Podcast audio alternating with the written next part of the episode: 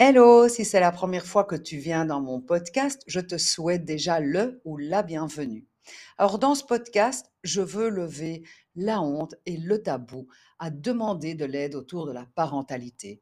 J'y aborde des sujets qui me passionnent et qui ont pour objectif ton bien-être parental. Cette semaine, je voulais te parler de la réunion de famille. Mais avant tout, il faut que je te parle de l'importance de l'appartenance. L'appartenance a un rôle à jouer dans les mauvais comportements, dans les comportements inacceptables de tes enfants.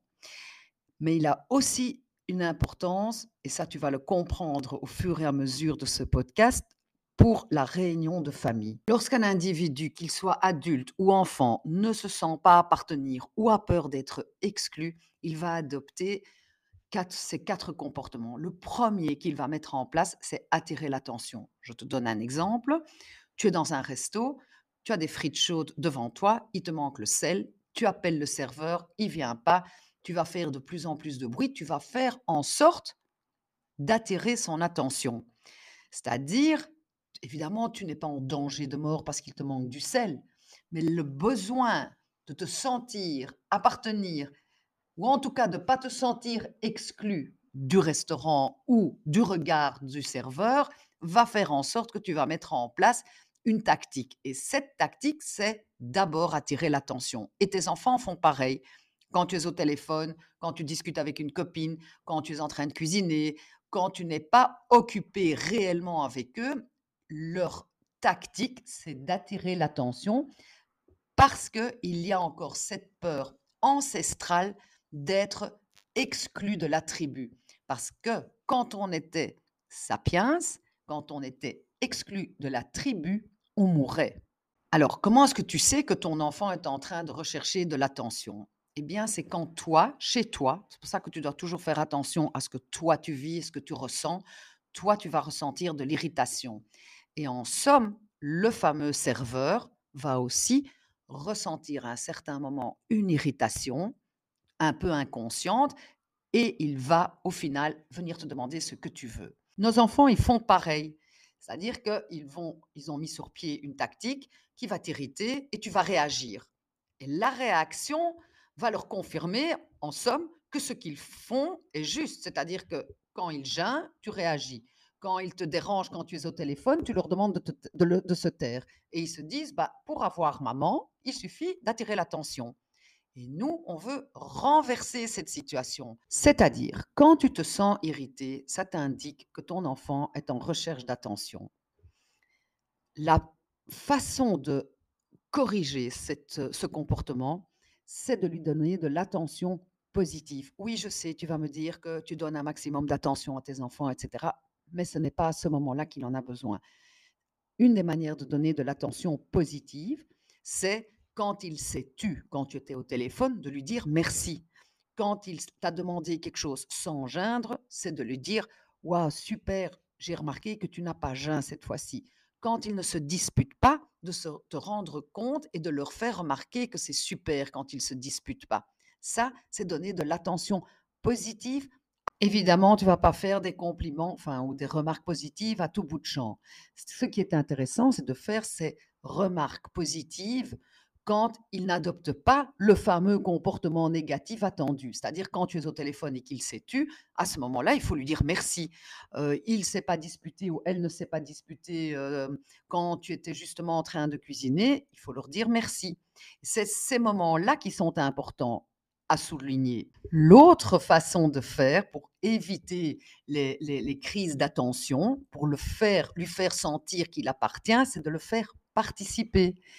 Et c'est là-dedans qu'arrivent évidemment nos réunions de famille, parce que ça va lui permettre de participer, de ne pas se sentir exclu, de, ce qui de ce qui se passe dans la famille. Maintenant, la réunion de famille, ça se fait une fois par semaine. Mais au quotidien, ce qui est très intéressant, c'est aussi de le faire participer de lui demander, par exemple, est-ce que tu pourrais, s'il te plaît, pendant 10 minutes, me laisser tranquille? Je suis au téléphone avec mamie tu lui donnes un minuteur et tu lui dis que ça t'aiderait vraiment qu'il vienne te chercher quand la minuterie sonne.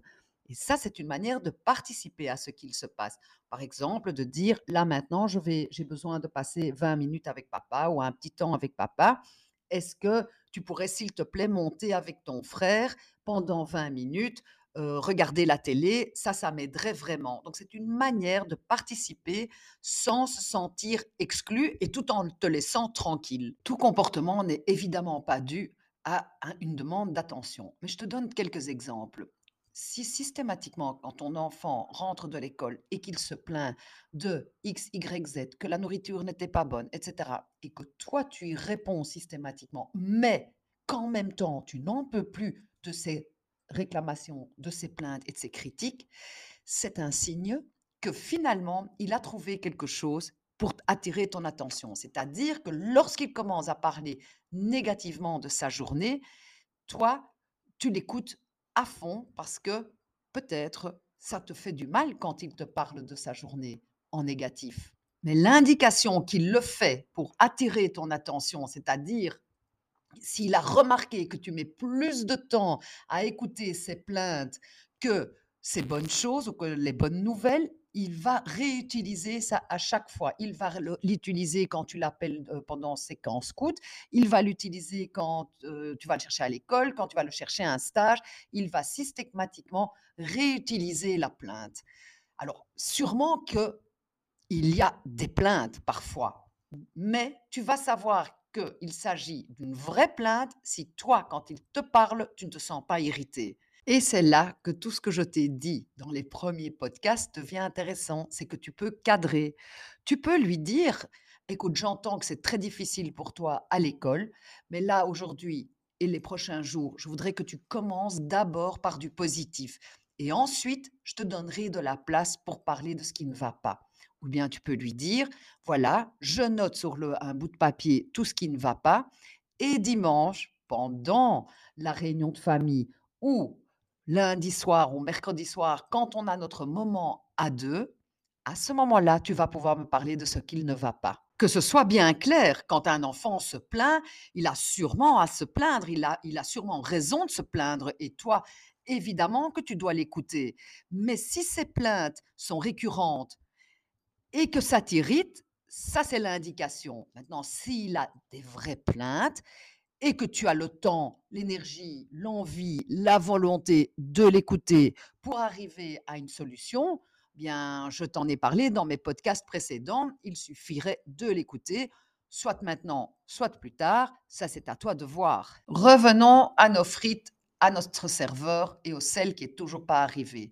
Donc, l'analogie, c'est toi qui es l'enfant et le serveur, c'est le parent. Donc, vu que tu n'as toujours pas été vu et que tu te sens, on va dire, exclu de la pensée ou du regard du serveur, ce que tu vas faire, c'est que tu vas augmenter quelque chose dans ton comportement, c'est-à-dire que tu vas l'engueuler, par exemple, ou tu vas te lever pour aller chercher toi-même le sel. Bref, tu vas faire quelque chose qui va mettre le serveur en colère. tes enfants, ils font pareil. À un certain moment, eh bien, ils vont te mettre en colère. Et la colère est le signe qu'ils ne sont plus en recherche d'attention, mais qu'ils sont en recherche de pouvoir. Ce qui se passe chez toi en tant que parent, c'est que tu vas te mettre dans une colère monstre. Chaque fois que tu te mets en colère, en somme, tu as oublié ce qui est le sujet même de ta colère. Mais ce qui se passe dans ta tête, c'est que tu rentres dans un système de qui perd, qui gagne. C'est la même chose qu'avec notre serveur. Imaginons que ce serveur te répondent en disant Enfin, madame, euh, vous ne parlez pas comme ça, et euh, je vous avais vu, je n'ai juste pas le temps, je suis débordée, et qui se mettent en colère. L'idée, ce n'est pas la colère. En fait, ce que toi tu veux, c'est tout simplement du sel. Mais tu rentres dans une espèce de lutte de pouvoir, de qui perd, qui gagne. Quand un enfant se met souvent en colère, c'est peut-être parce qu'il manque de sentiment de puissance et appartient à la tribu. Je reviens à mes sapiens, celui qui a un tant soit peu de pouvoir ou de puissance dans sa tribu. En lui proposant des choix, des ou-ou, des quand alors, alors, très souvent, dans un cadre donné qui te convient, à ce moment-là, tu lui montres qu'il a une certaine puissance. Et quand, on va dire, le groupe montre que quelqu'un a de la puissance, il se sent appartenir. Si toi, tu décides d'un seul, d'un coup d'un seul, de le mettre dans son bain ou de lui donner une douche, ah ben, lui, il se sent pas du tout puissant dans les décisions. Tu vas me dire, oui, mais il a que 3 ans, il a que 2 ans, c'est quoi ce truc Il n'a pas, pas à décider. Il a peut-être pas à décider si oui ou non on se lave, mais il peut décider de comment on se lave ou où il va se laver. Il n'est pas obligé d'aller au bain, il peut aller dans une douche. Par exemple, tu peux lui dire, eh bien, il faut se laver, mais tu peux choisir au robinet, au bain, à la douche, au bidet à l'époque, comme tu veux, il faut qu'il se lave. Donc la, la règle, c'est se laver, on va dire le cadre, c'est se laver, mais lui peut choisir comment. Et en faisant ça et en lui proposant des choix, il n'est pas un pion sur un échiquier qu'on bouge de, de là à là sans lui en avertir. Et c'est de cette façon-là qu'il va se sentir appartenir. Au plus il peut faire des choix, au plus il a de la puissance et au moins il va devoir aller grappiller du pouvoir en te mettant en colère. Revenons à nos frites et à notre sel que tu n'as toujours pas reçu. En attendant, tes frites sont froides, toi tu es au bout de ta vie, tu n'as toujours pas, tu te sens toujours pas appartenir en somme au serveur ou au restaurant. Enfin, c'est une façon de parler, évidemment, c'est pour faire l'analogie avec tes enfants. Et tu vas te lever, tu vas aller réclamer et tu vas dire que tu n'en veux plus de tes frites, que tu veux pas payer, que tu quittes le restaurant sans manger. En bref, tu essayes de te venger. Et c'est ce que les enfants font aussi. C'est-à-dire qu'à un moment donné, ils vont faire quelque chose pour se venger parce qu'ils trouvent que ce qui se passe est trop injuste. C'est-à-dire qu'un enfant, quand il trouve que les choses sont injustes, ce qu'il va faire, c'est te vexer, te rendre triste, te toucher en te disant que tu es la plus mauvaise maman au monde, qu'il te déteste et que de toute façon, quand il sera grand, il ne vivra plus à la maison, etc. Donc, il va te vexer. Et quand tu es vexé, touché, triste, tu peux imaginer que ton enfant vit une injustice. Et pour réparer cette injustice, il se venge. C'est comme ça qu'il pense réparer une injustice. Maintenant, la seule chose qu'il y a à faire, tu ne peux pas réparer cette injustice, parce que souvent, c'est une injustice dont tu n'as même pas conscience et qui est une injustice que lui, il vit selon ses normes à lui. La seule chose que tu peux faire, c'est renvoyer ce qu'il vit en ce moment, c'est-à-dire de faire de l'écoute et de lui dire quelque chose comme Ah, c'est vraiment injuste hein, ce qu'il t'arrive, mais imaginons que le serveur te dise un truc comme je suis vraiment désolé, c'est vraiment pas cool ce qui vous est arrivé, c'est vraiment injuste. Je vais vous resservir une assiette de frites chaudes et je vais vous apporter le sel. Au final, tout le monde est content et tu vas te calmer. Si tu dis à tes enfants ou à ton fils ou à ta fille, je comprends, tu trouves que c'est injuste et en même temps, c'est comme ça, tu dois aller au bain ou ce que tu veux, c'est en mettant des mots sur ce qu'il vit, c'est ce qu'on a vu dans le podcast sur l'écoute, qu'il va se calmer. Nous voilà à notre fameuse réunion de famille. Elle, elle concentre évidemment le tout. Ce que tu veux, le cadre, l'écoute, la participation, la, puissance. En fait, tu donnes une certaine puissance à tes enfants quand ils peuvent participer à une réunion de famille tu leur donnes une certaine justice, c'est-à-dire qu'ils peuvent se plaindre et on peut régler certaines injustices de la semaine lors de ces réunions de famille. L'autre grand avantage de ces réunions, c'est que tu peux postposer certaines discussions. Je donne un exemple. Euh, Jules n'aime pas ce qu'il y a dans sa collation ou préfère euh, des mandarines plutôt que des clémentines. Eh bien, au lieu d'entamer cette discussion entre deux portes, tu peux lui dire, je note que tu préfères les clémentines au lieu des mandarines. Je vais l'inscrire dans le calepin qui est euh, dédié aux réunions de famille.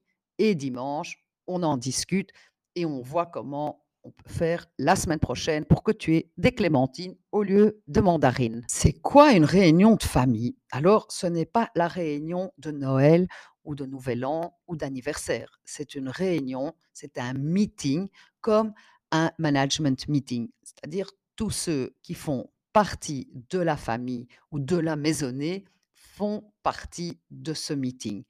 Il doit, je dis bien il doit avoir lieu chaque semaine au même moment. Pourquoi c'est important qu'il soit toujours mis au même moment. D'abord parce qu'à ce moment-là, il fait partie de votre programme de la semaine, donc il est inscrit dans le calendrier familial et ensuite il va devenir un rituel, c'est-à-dire qu'une fois que c'est ritualisé, il y a des sujets dont les enfants vont vous parler que pendant les réunions de famille. Donc une réunion de famille, c'est une rencontre qui est prévue, qui est attendue à heure et à jour fixe, d'un commun accord qui regroupe tous les occupants de la même maison. Et elle a pour but, cette réunion de famille, de prévenir ou de solutionner certains problèmes qui se sont produits lors de la semaine qui s'est écoulée. Et elle permet aussi de remettre tous ces fameux soucis du quotidien à l'ordre du jour et de cette façon, ça dégorge les discussions de vie pratique qui encombrent souvent nos journées, ce qui évite aussi ces fameuses luttes journalières. Par exemple, euh, il n'y a plus de papier toilette, euh, elle est rentrée dans ma chambre sans toquer, euh, est-ce que je peux inviter la semaine prochaine un copain à manger, vous voulez sortir le soir, le mercredi soir, il y a une babysit pour avertir les enfants qu'il y a un changement dans la semaine. Comme tu peux l'imaginer, cette réunion de famille possède évidemment un cadre. La première chose, on y parle chacun à son tour, donc on va s'écouter. On ne critique et on n'accuse pas l'autre, et ce qui se dit dans la réunion reste dans la réunion. Et rien, mais alors rien de ce qui est décidé lors de la réunion est définitif. C'est-à-dire que tout ce qu'on décide dans la réunion, on va d'abord tester. Si ce qu'on a décidé est chouette, ben on continue sur ce même mode. Si ça ne marche pas, eh bien à la réunion suivante, on en rediscute. Quelques exemples de ce qui peut se discuter lors d'une réunion. L'organisation des matins, qui sort ce week-end, qui débarrasse la table, comment est-ce qu'on fait avec le linge sale, Euh, samedi prochain, nous sortons, que voulez-vous manger, Jusqu'à quelle heure est-ce que Jules, 17 ans, peut sortir vendredi soir, un nouveau programme d'examen, la liste des courses, je ne sais pas moi, le dernier morceau de papier toilette, la gestion des écrans, enfin bref, toutes les petites anicroches du quotidien. Alors ceux qui sont vraiment adeptes des réunions de famille, eux, ils ont adopté l'utilisation d'un petit carnet de notes qui reprend tout ce qu'il faut se dire ou discuter à la prochaine réunion.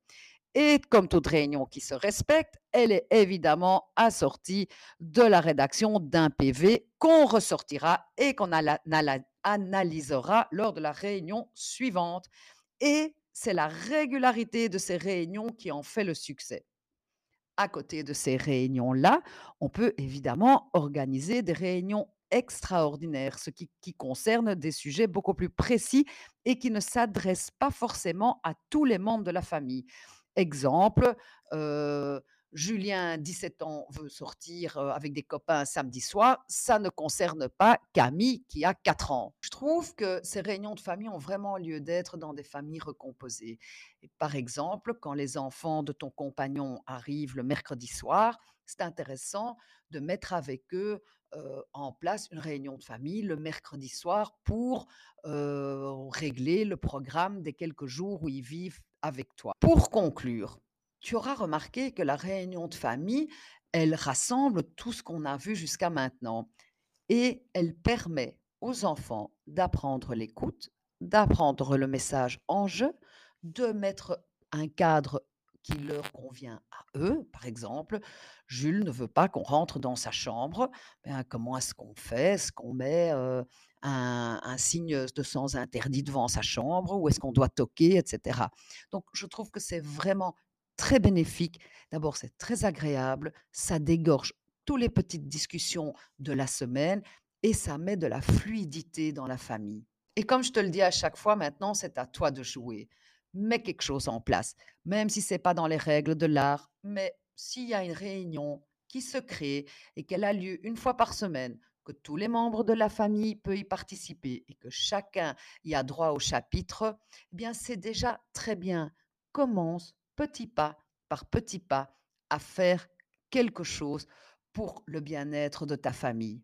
Alors à la semaine prochaine et bon entraînement à toi.